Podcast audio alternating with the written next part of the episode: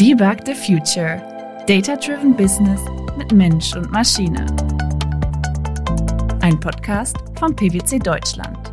Mit Frauke Schler von Gellecom und Andreas Odenkirchen. Ein herzliches Hallo an alle da draußen. Jetzt hatten wir einen wirklich verregneten September und starten in einen goldenen Oktober. Ähm, hoffen wir mal, dass der so bleibt. Ähm, willkommen zum Podcast Debug the Future. Hinter mir liegt gerade die, die Predictive Analytics World, ein, eine ganz tolle Veranstaltung in Berlin, äh, wo wir uns vor allem methodisch äh, mal wieder austoben und austauschen durften mit vielen spannenden, auch vielen internationalen Kollegen. Ähm, hatten einen, einen PwC-Stand da und äh, äh, neben der Lego-Maschine, die immer sehr große Begeisterung äh, hervorruft, äh, durften wir ja mit äh, spannenden Leuten ins Gespräch kommen und war mal wieder sehr inspirierend, alles um das um das Thema Forecasting äh, kennenzulernen und Neues äh, von den anderen Kollegen auch zu hören. In der letzten Episode war Verena Schwobe in Frankfurt bei mir zu Besuch. Ähm, das habt ihr hoffentlich gehört. Äh, wir haben uns ganz wunderbar äh, ausgetauscht. Ich habe vor allem viel gelernt um das Thema Process Analytics, also nicht Process Mining, sondern Process Analytics nennt.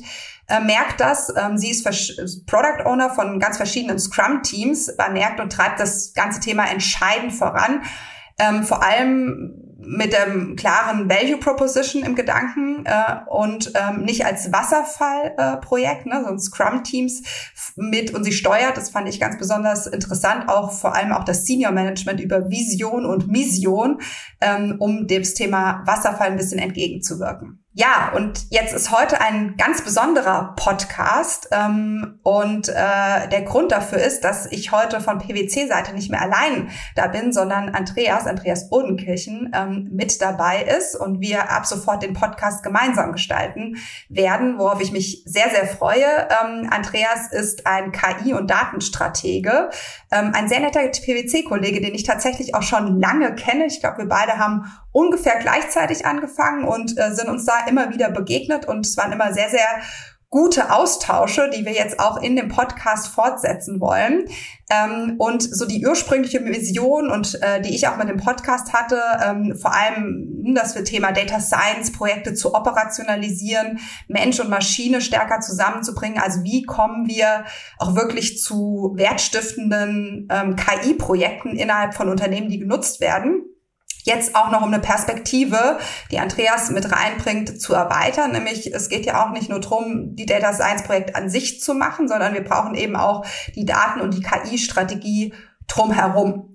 Und Andreas, ich finde, das passt perfekt zusammen ähm, und freue mich sehr. Ähm, warum hast du denn Lust darauf? Ja, hallo Frau und hallo auch an all unsere Zuhörer. Und ich freue mich genauso wie du, äh, dass ich jetzt auch mit dabei bin und dass wir beide ab jetzt gemeinsam dann auch diesen Podcast gestalten. Und wie du eben sagtest, wir kennen uns jetzt schon eine ganze Weile von PwC. Ähm, ja, jetzt sieben Jahre, glaube ich, sind wir jetzt beide mit dabei und, und kennen und schätzen uns. Und ich glaube, wir brennen ja beide total für diese Themen rund um Daten, Analytics, KI.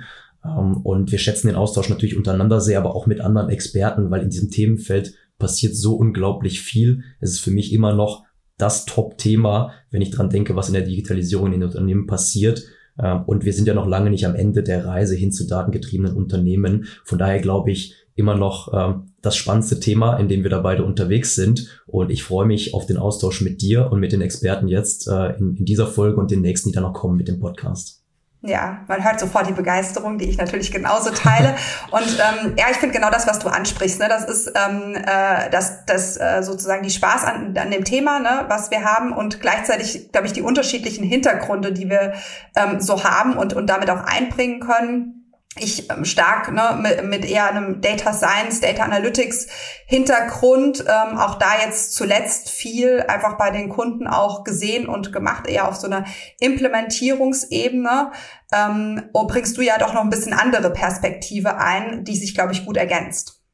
Genau, da stimme ich dir zu. Ich glaube, äh, wir sind da sehr komplementär zueinander. Ähm, ich habe ja Wirtschaftsinformatik studiert, also komme eher aus der IT-Richtung zu dem Thema eigentlich ähm, habe ja dann auch nach dem Studium bei der IBM erstmal als Data Scientist gearbeitet, sehr technisch mit den Daten gearbeitet Und als ich dann vor sieben Jahren zu PwC gekommen bin, hat sich das so ein bisschen gewandelt hin dann in die, wie du eingangs sagtest, in diese Strategiethemen rund um Daten und KI, ähm, weil ich eben auch sehe bei den Unternehmen, dass noch ganz viele Grundlagen fehlen. Und wie du, wie du sagtest, es ist halt nicht nur das Coding, sondern es ist eben auch das Ganze drumherum. Ne? Das sind organisatorische Themen, das sind Prozessthemen, ähm, viele Fähigkeiten, die aufgebaut werden müssen, Enablement für die Mitarbeiter, das passieren muss. Und das finde ich extrem spannend, äh, das eben auch mitzugestalten.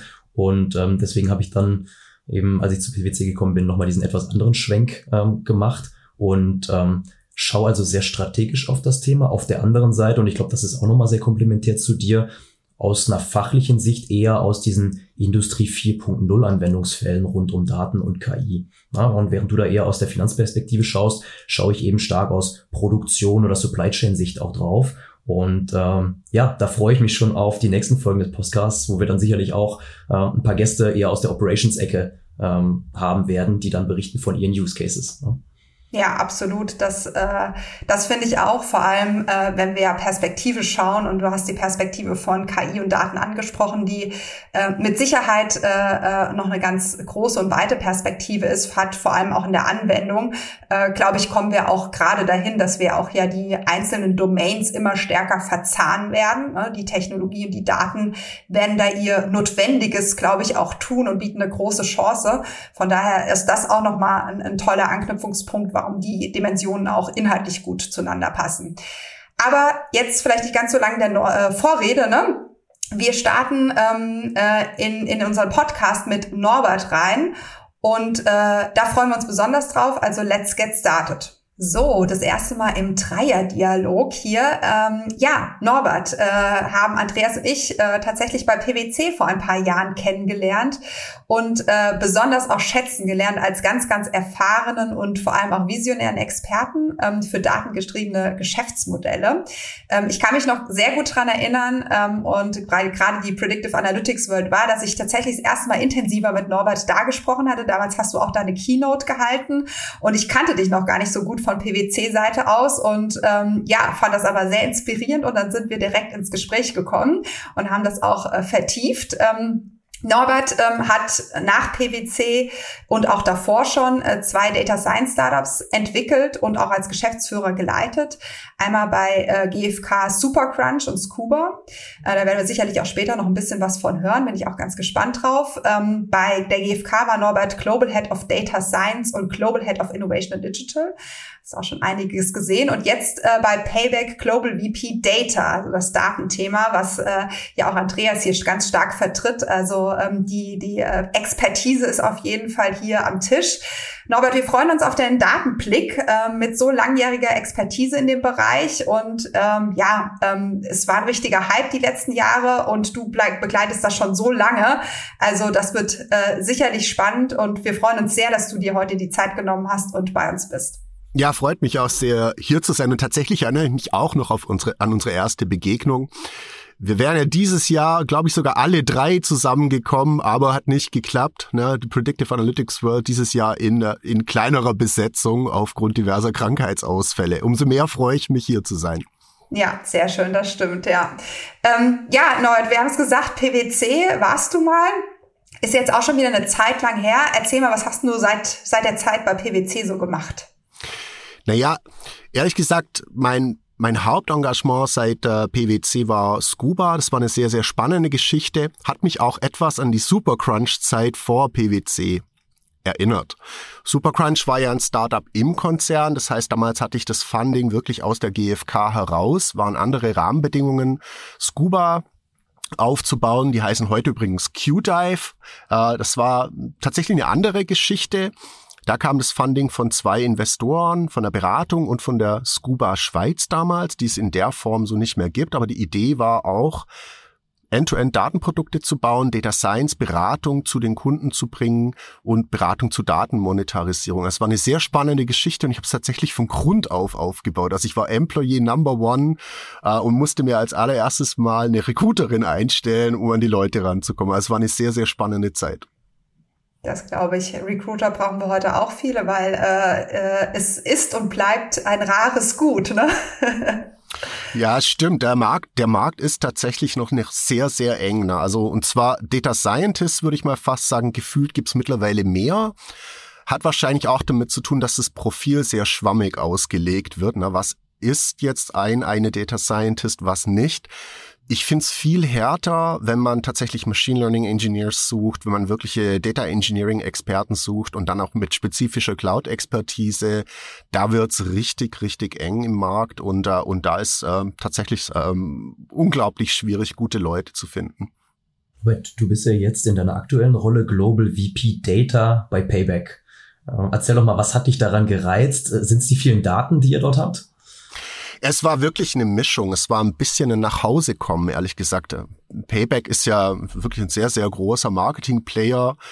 Ähm, obwohl ich immer äh, ganz liebevoll vom bayerischen Startup rede, dass es mal war vor 20 Jahren. Aber ich finde, Payback hat sich tatsächlich sehr, sehr gut im Markt ähm, etabliert, hat einen enormen Reach und durch den Reach haben wir natürlich auch viele, viele Daten. Aber was mich gereizt hat, war wirklich die Marketing-Domäne, also wieder in die Marketingwelt ganz tief einzutauchen und natürlich das, das Scope von Payback ist fantastisch. Also unter dieser Data-Klammer, die ähm, die beinhaltet natürlich relativ viel. Also da sitzt Data Science drunter, Machine Learning Engineering, die Data Engineers, auch das operative Analytics Business. Also es ist eine sehr, sehr breite Klammer, aber es hat mich auch gereizt. Also so ein breites Remit und tatsächlich Leute zusammenbringen, die wirklich auch zusammenarbeiten sollten. Und es äh, ist nach wie vor auch eine sehr, sehr spannende, äh, eine spannende Challenge hier. Ne? Das wird nicht langweilig, weil natürlich kontinuierlich ja, wir überlegen, was für neue Produkte, was für neue was für neue Methoden könnten wir implementieren, welche Algorithmen sollten wir uns anschauen, aber auch, wie schaffen wir gute Foundations, wie arbeiten wir mit unseren Datenlandschaften. Wird nicht langweilig hier und viele spannende Leute. Das glaube ich. Und was hast du dir denn persönlich vorgenommen, als du in die Rolle reingestartet bist? Also was ist so deine Zielsetzung jetzt auch für die nächsten Monate noch?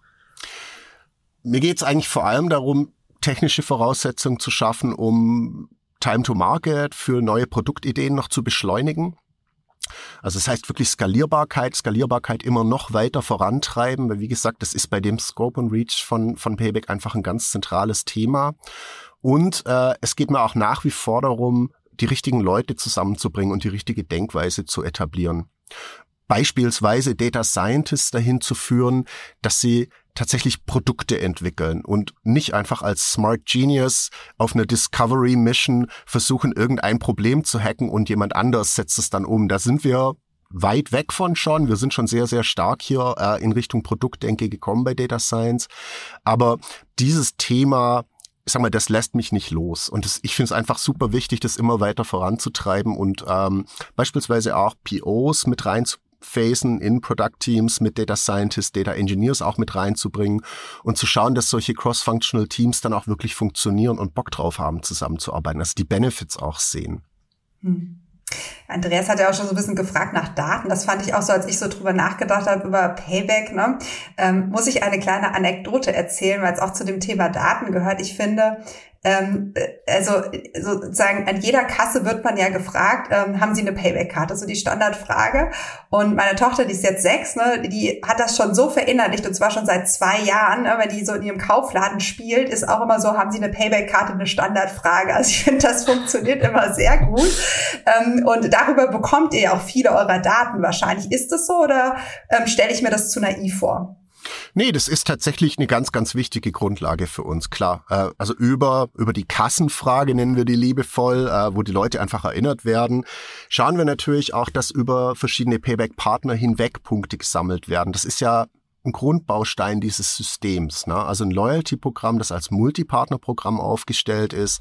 Das heißt, ob du mit deiner Tochter beim DM einkaufen gehst oder bei einer Rewe oder beim Alnatura. Wir freuen uns natürlich, wenn du bei allen drei Partnern äh, die Karte durchziehst und ähm, letzten Endes, wie gesagt, das ist die Foundation des, des Payback-Programms. Das ist ein sehr, sehr wichtiger Punkt.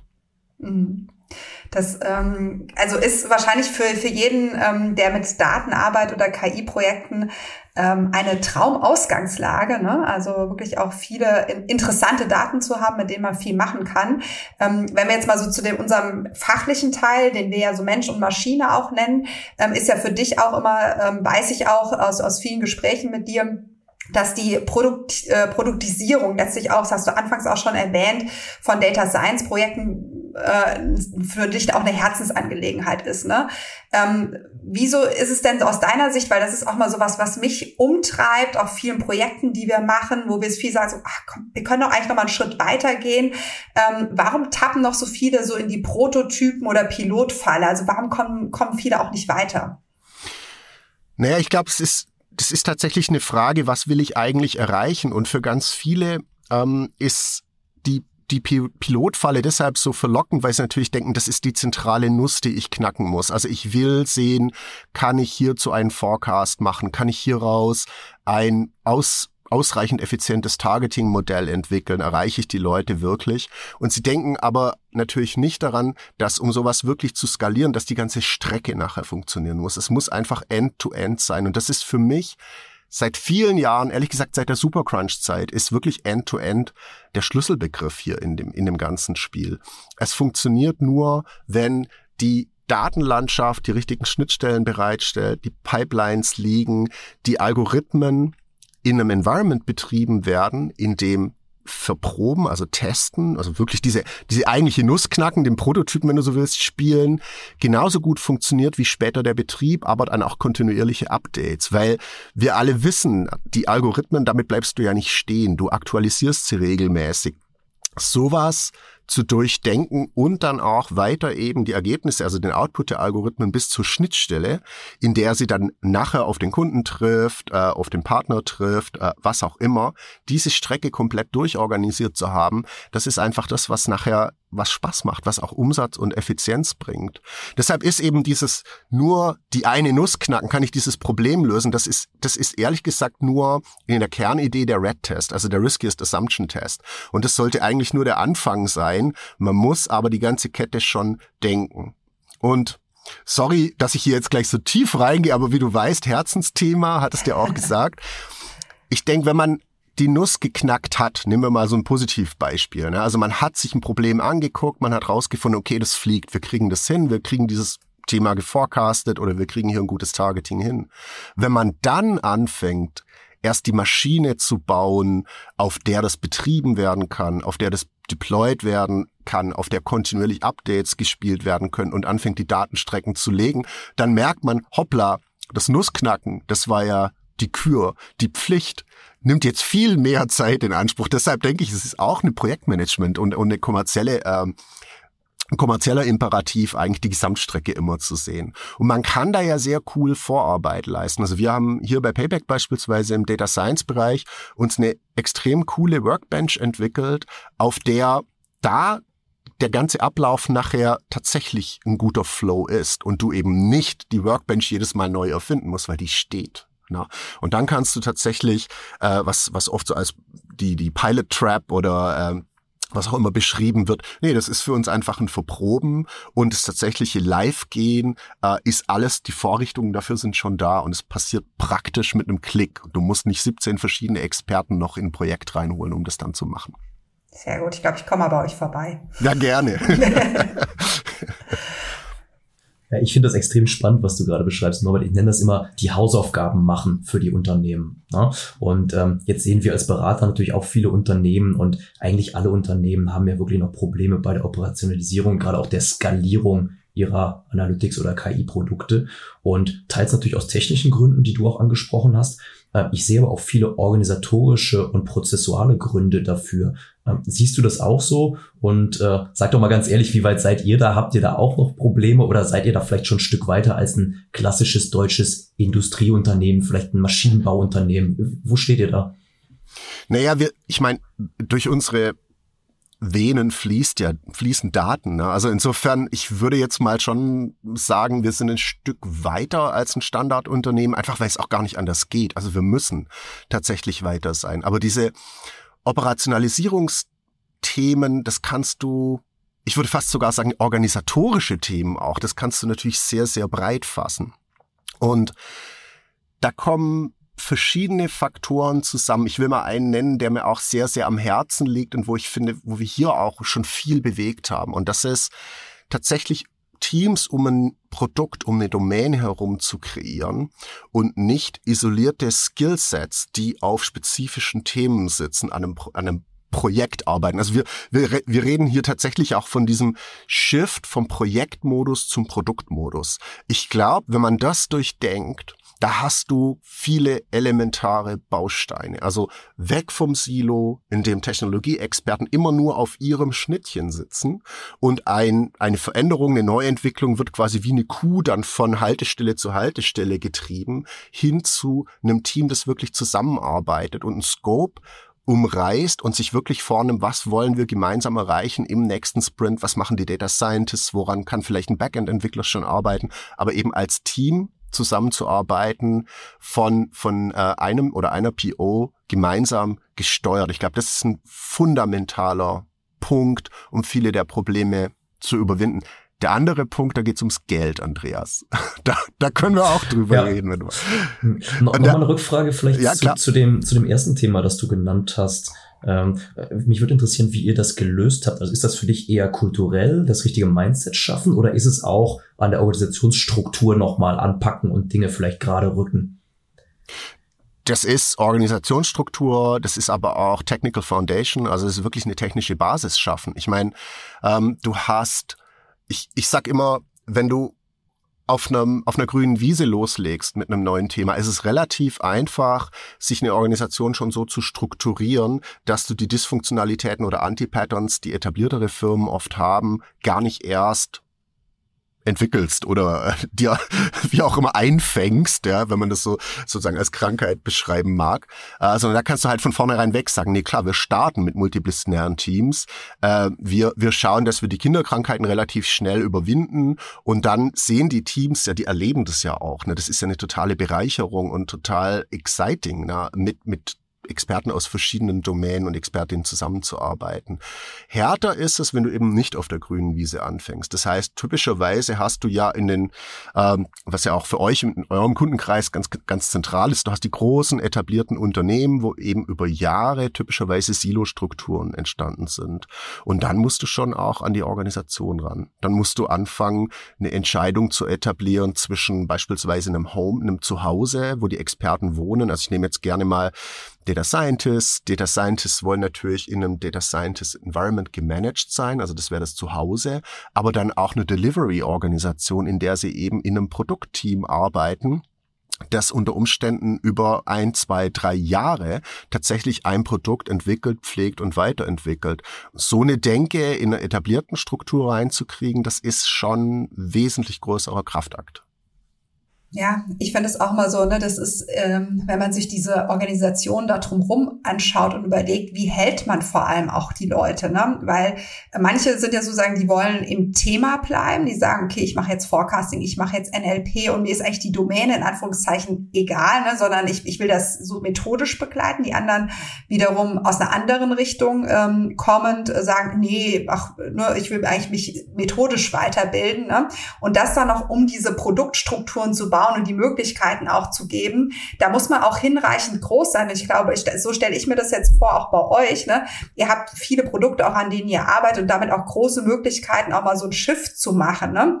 zu sagen, hey, du kannst dich vielleicht jetzt auch mal hier ausprobieren. Das sehe ich manchmal auch so als, als Hürde in, also in, in Unternehmen, wenn sie gerade erst anfangen, noch nicht auch die die, die, sag mal, die äh, Grundlagen zu schaffen. Andreas hat es jetzt auch Mindset genannt, aber auch grundsätzlich mal die Voraussetzung zu haben, so jemand auch zu entwickeln in unterschiedlichen Themen. Ne? Das ist, glaube ich, auch so ein, so ein Thema, was vielleicht auch ernsthafte Produktentwicklung äh, etwas hindert. Ne?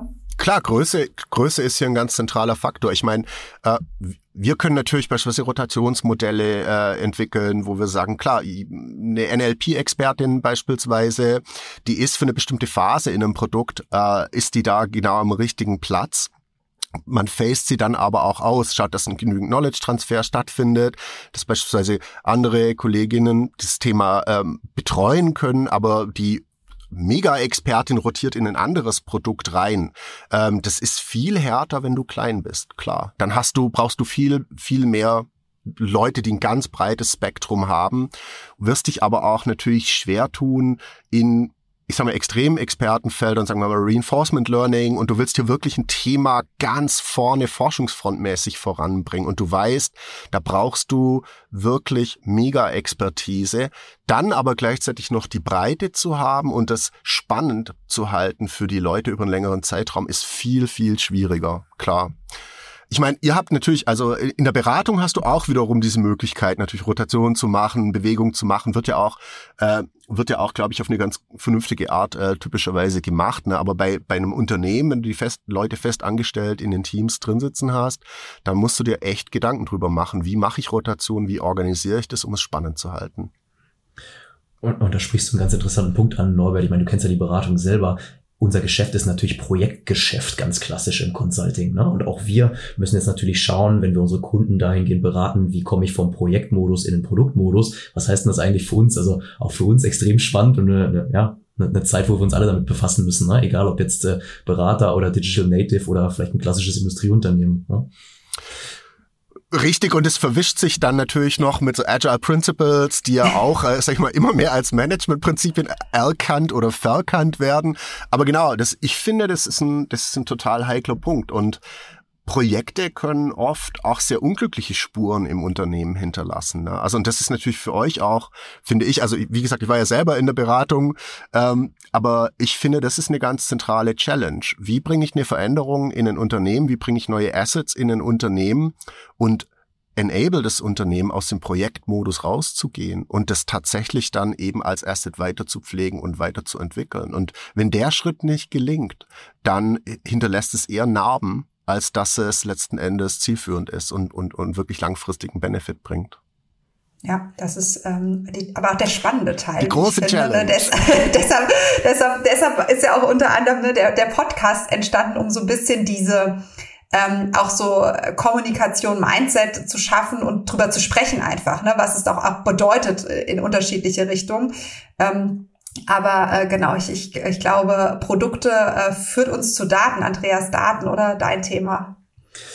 Genau, wir haben jetzt über Organisation gesprochen. Ich würde ganz gerne noch mit dir auch nochmal über Daten sprechen und die Datenlandschaft, äh, was ja halt die Grundvoraussetzung für datengetriebene Produkte ist. Äh, vielleicht noch zu Beginn, wie schätzt du so grundsätzlich die Lage ein in Deutschland rund um unsere Datenlandschaft? Vielleicht auch im Vergleich mit äh, ja, amerikanischen Unternehmen oder in asiatischen Markt reingedacht. Wo siehst du uns da stehen im Umgang mit unseren Daten?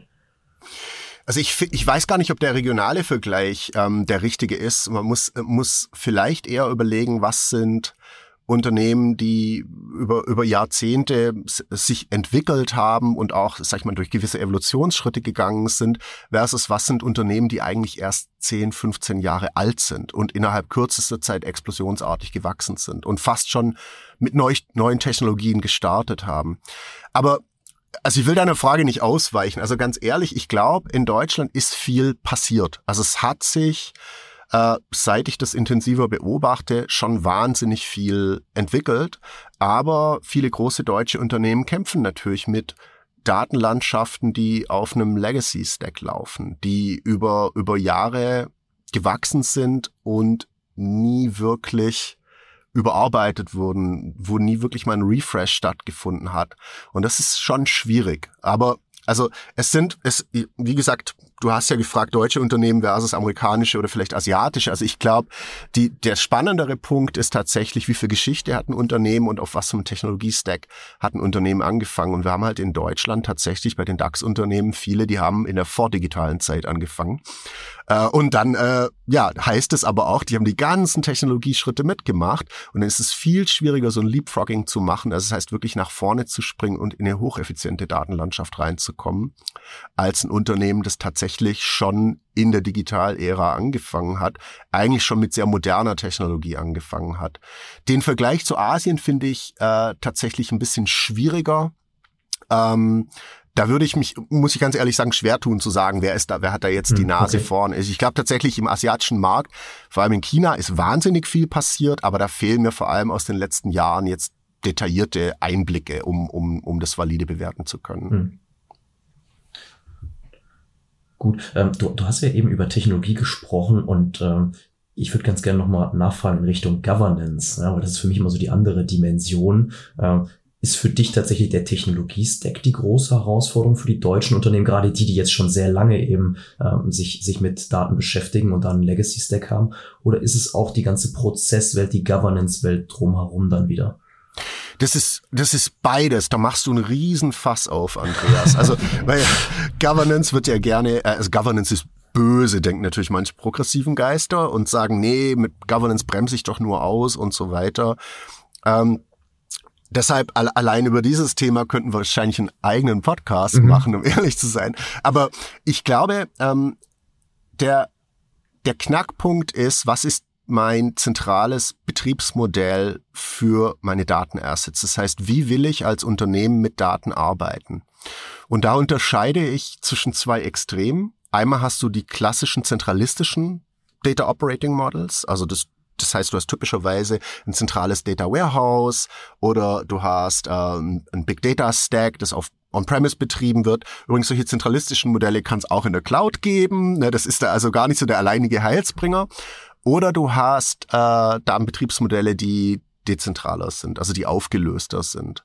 Und ähm, ich glaube, das ist für mich die zentrale Unterscheidung. Und Technology Stack ist dann wichtiger Enabler. Das heißt, wenn du natürlich auf einem Legacy Stack läufst, das sich auch verwöhnt, weil es dir wahnsinnig viel Effizienz bringt durch super Hardware äh, und super Systeme, die da drauf laufen, dann ist es natürlich schwieriger, aus dieser Falle rauszukommen und in ein eher dezentrales Modell reinzugehen, wo du sagst, nee, nee, nee, ich habe gar nicht so diesen einen riesen Data Warehouse Klopper.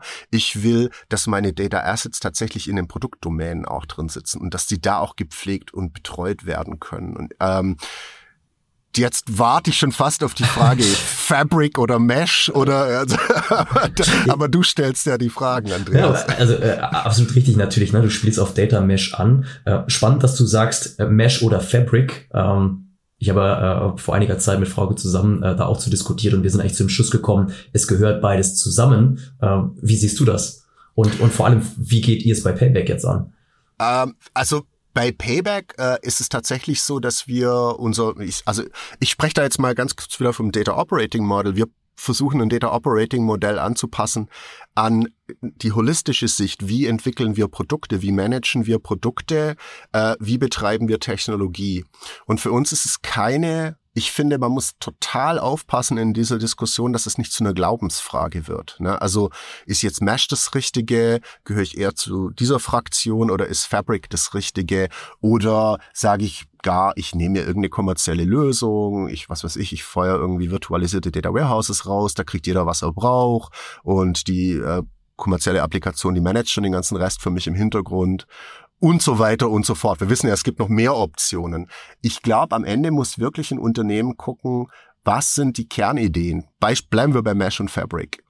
Was ist die Kernidee von Mesh? Bei Mesh sagst du ja ganz klar, das ist viel mehr organisatorische und prozessuale Veränderung, als es eigentlich nur eine Technologiedimension Absolut. hat. Absolut. Ne? Das heißt, du musst dir überlegen, kann ich, inwieweit kann ich eine Organisation dahin bringen, dass die in einem Mesh-Modus wirklich funktioniert. Bei Fabric äh, glaubst du ja viel mehr an die zentrale Fabric-Komponente, also an die zentrale Technologiekomponente, äh, wie du dein, dein Unternehmen managst, wie du Prozesse organisierst, wie du dein Datenbetriebsmodell letzten Endes lebst. Das lässt dir das Fabric mehr offen. Ich persönlich finde viel Inspiration in der Mesh-Idee, denk aber auch, dass, äh, dass man sehr, sehr vorsichtig sein muss, und sich nicht der Illusion hingeben darf, dass man ein Mesh in Reinform bei sich im Unternehmen jetzt einfach so implementieren kann. Meine, meine Meinung, und das ist nicht ganz ähm, im erfahrungsfreien Raum entstanden, diese Meinung, ist, dass sowas dann eher scheitert. Ich glaube, du musst wirklich sehr genau hinschauen, was passt zu einem Unternehmen. Weil du transformierst nicht nur einen Technologie-Stack, du transformierst, wie Menschen arbeiten, wie sie zusammenarbeiten, wer für was Verantwortung übernimmt großes, großes Thema, das viele deutsche Unternehmen in den nächsten zehn Jahren begleiten wird, glaube ich. Ja, also da stimme ich dir absolut zu. Und ich glaube auch tatsächlich, dass, dass Teile des Fabrics sehr gut dabei helfen können, auch zu einem gut governten Mesh zu kommen, ja, mit einigen zentralen Komponenten, gutes aktives Metadatenmanagement und so weiter. Man kann dann nach und nach immer weiter dezentralisieren. Das ist so ein bisschen meine, meine Vision dazu. Ja, ja, ich glaube sogar, da, also das ist, äh, finde ich, finde ich ganz spannend, wie du das sagst. Also ich meine, du hast ja bei Mesh die Federated Computational Governance Komponente. Ne? Die ist natürlich intellektuell betrachtet mega. Da geht mir das Herz auf. Da denke ich, wow, ja genau, meine Datenexperten, die in den Domains sitzen, die verhandeln letzten Endes äh, die verschiedenen Governance Dimensionen, die teilen Erfahrungen da, die da, die erlauben aber auch hier Entwicklung und Experimentieren und so weiter. Das, genau dieser Schritt, dieser Federated Computational Governance Schritt, der ist wahnsinnig schwierig. Und ich glaube, der kann ganz oft schwer schiefgehen.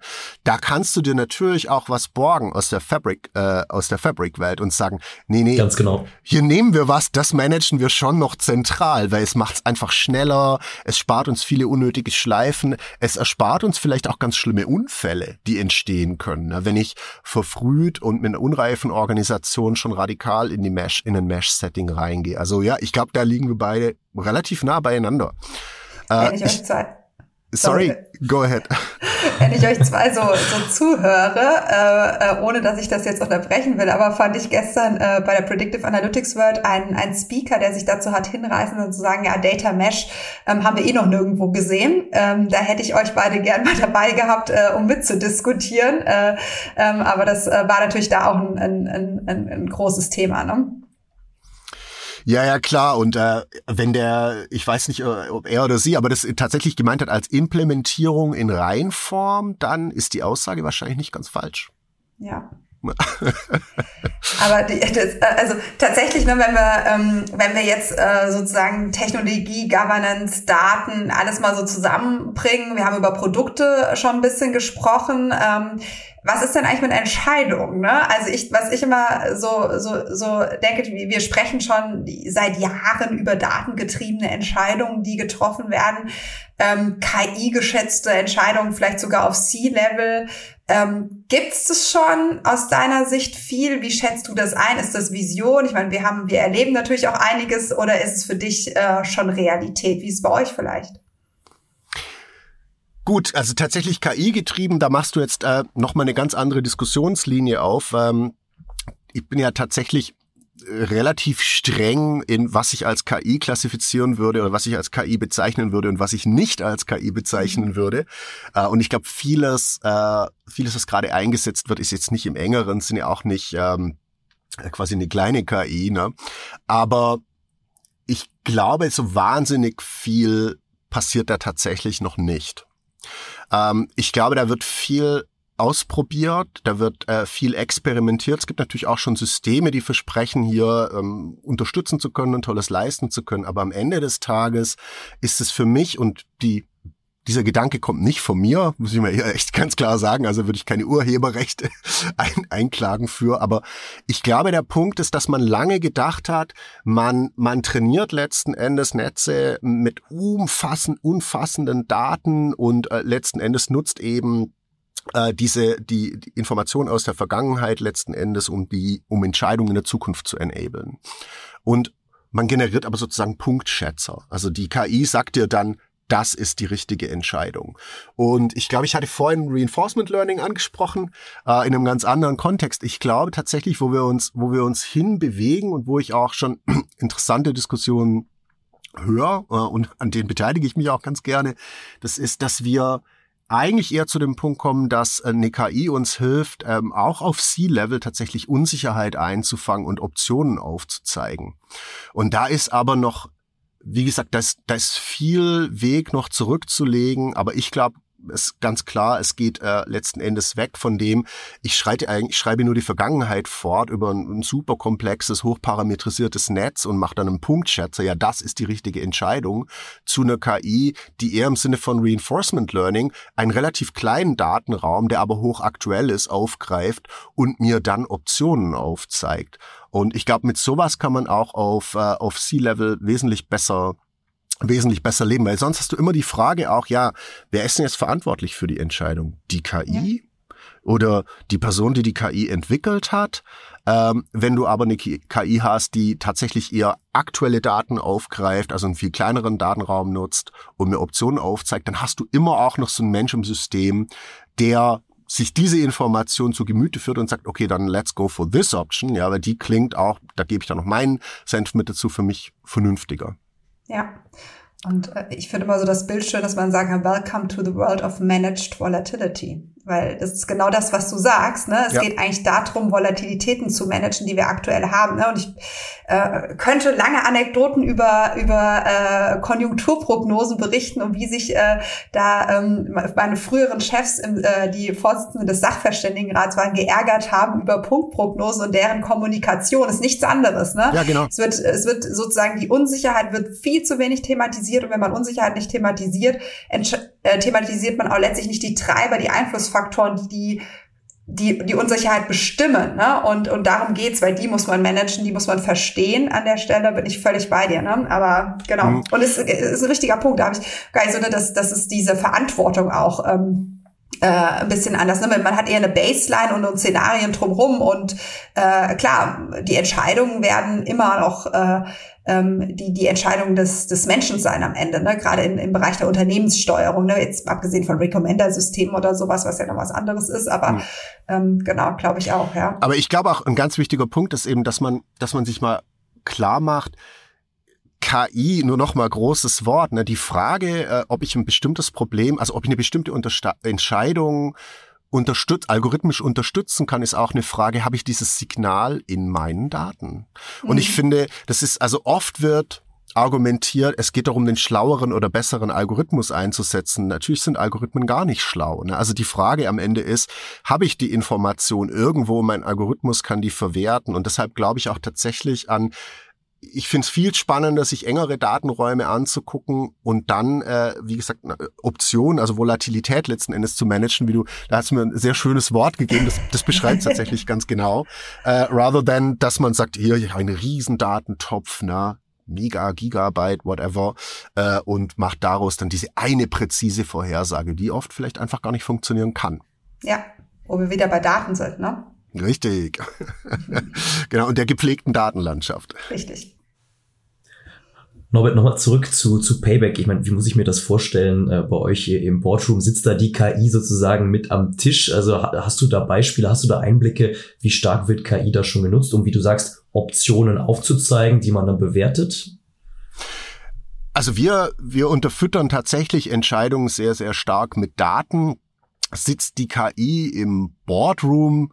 Das lasse ich mir jetzt mal unbeantwortet, weil ich glaube, die, also das ganz, ganz ehrlich, ähm, Nee, aber wir arbeiten tatsächlich sehr intensiv mit Daten und wir haben einen, einen relativ umfangreichen äh, Katalog an Key Performance Indikatoren, die bei uns im Boardroom auch tatsächlich eingefordert sind, ne, die auch immer mal wieder ergänzt werden, die erweitert werden und äh, diese Indikatoren zu generieren, da geht auch ganz schön viel Intelligenz rein. Na? Aber da sitzt natürlich nicht Siri und sagt äh, Top oder Flop, sondern da, da sitzen natürlich äh, tatsächlich eher Geschäftsführer und ähm, und sagen, wow, äh, der Indikator interessant, äh, lass, können wir die diese Information noch unterfüttern? Also kriegen wir noch ein besseres Datengerüst zusammen?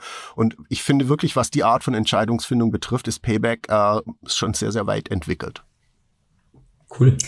Super spannend. Ähm, äh Norbert, äh, jetzt äh, weißt du ja, wir, wir stellen immer eine Forecast-Frage zum Abschluss. Jetzt ne? habe ich total Angst, dass du mich irgendwas zu Sport fragst, Frauke. Ja, das, ich, das, das darf ich ja nicht. Habe ich gelernt, das darf ich ja nicht. Aber ähm, es gibt natürlich auch noch Alternativen ähm, und, und neuer Podcast, neues Podcast-Format, neue Ideen. Ne? Also wir, wir können das auch gerne erweitern. Aber trotzdem, wenn man zum Abschluss kommt, musst du eine Forecast-Frage beantworten. Das ist ganz entscheidend. Ähm, äh, und ähm, ja, wie schaut's denn aus? Was denkst du denn? Kauft Elon Musk Twitter oder nicht? Ha, ja, danke. ich dachte jetzt schon, es kommt eine Bundesliga-Frage. Nee, aber die Frage finde ich tatsächlich witzig. Also, ich glaube, er wird zähneknirschend kaufen müssen. Ähm, ehrlich gesagt, kein Mensch kann in, in seinen Kopf reingucken. Ne? Ja. Aber ich glaube, allein was jetzt gerade passiert, verfolgen wir auch alle wahrscheinlich in den Medien ganz aufmerksam ja. und hoffentlich mit einem Schmunzeln. Da denke ich mir ja schon, naja, schauen wir mal, Herr Musk. Äh, aber ich, ich glaube, er wird, äh, er wird wahrscheinlich kaufen müssen. Ich persönlich weiß nicht, ob die Twitter-Community das so cool findet. Also ehrlich gesagt, die äh, Menschen, mit denen ich da enger verbunden bin, die sind alle extrem genervt von dem Thema und, äh, und auch ein Stück weit von den Menschen, weil sie es echt schade finden, was da passiert. Ja, das ist, äh, ist, ist ein, ein guter Forecast. Äh, wir gucken mal, wie viel Unsicherheit drin steckt oder ob du schon die Volatilität dahin ganz gut managen kannst. Das werden wir jetzt sehen. Ne? ähm, genau, aber Norbert, ähm, herzlichen Dank äh, für, für den tollen Austausch, ähm, äh, dass, dass wir von dir hören durften, wie es jetzt bei Payback ähm, aktuell aussieht, ne? Äh, was ihr so treibt schon, was du die letzten Jahre gemacht hast, deinen Blick drauf bekommen. Wir hatten jetzt ja so ein bisschen so das exklusive Ereignis, die bei der Predictive Analytics World hättest du sicherlich auch einiges geteilt. Wir können es jetzt über den Podcast teilen. Vielleicht soll man das dem, dem Martin nochmal schicken, ne? das äh, als, als, äh, als ähm, sozusagen Ersatz dafür, dass du nicht da warst. Also vielen, vielen Dank. Äh, äh, super spannend und ich habe mich sehr, sehr gefreut und äh, Andreas äh, mit Sicherheit auch, dass du uns wieder seit Jahren jetzt, äh, wo wir, äh, wo du jetzt auch so ein PwC weg bist, dass du wieder mal bei uns warst und wir gemeinsam gesprochen haben. Vielen Dank, hat großen Spaß gemacht. Danke, Norbert. Ja, das war jetzt unser erster Podcast in dem neuen Format, in der neuen Konstellation mit Frauke und mir in der Moderation. Äh, glaubt, das, das lief doch ganz gut und das werden wir jetzt so fortsetzen. Äh, und äh, ja, an der Stelle noch ein kurzer Ausblick auf die nächste Folge, äh, wo wir Georg Gabelmann von der ZF Friedrichshafen mit dabei haben werden. Georg kenne ich jetzt auch schon einige Jahre durch viele gemeinsame Projekte zum Thema zum Beispiel Data Lake oder Analytics Plattform, aber auch Industrie 4.0 Use Cases rund um Analytics und KI. Ähm, Georg leitet ja bei der ZF den Data Science Bereich in der IT und arbeitet auch an der KI-Strategie mit. Ähm, ich freue mich drauf, das wird spannend. Also bis dahin, ciao. Bis dahin, ich freue mich auch. Das war Debug the Future. Data-Driven Business mit Mensch und Maschine. Ein Podcast vom PwC Deutschland. Mit Frauke Schler von Gellecom und Andreas Odenkirchen.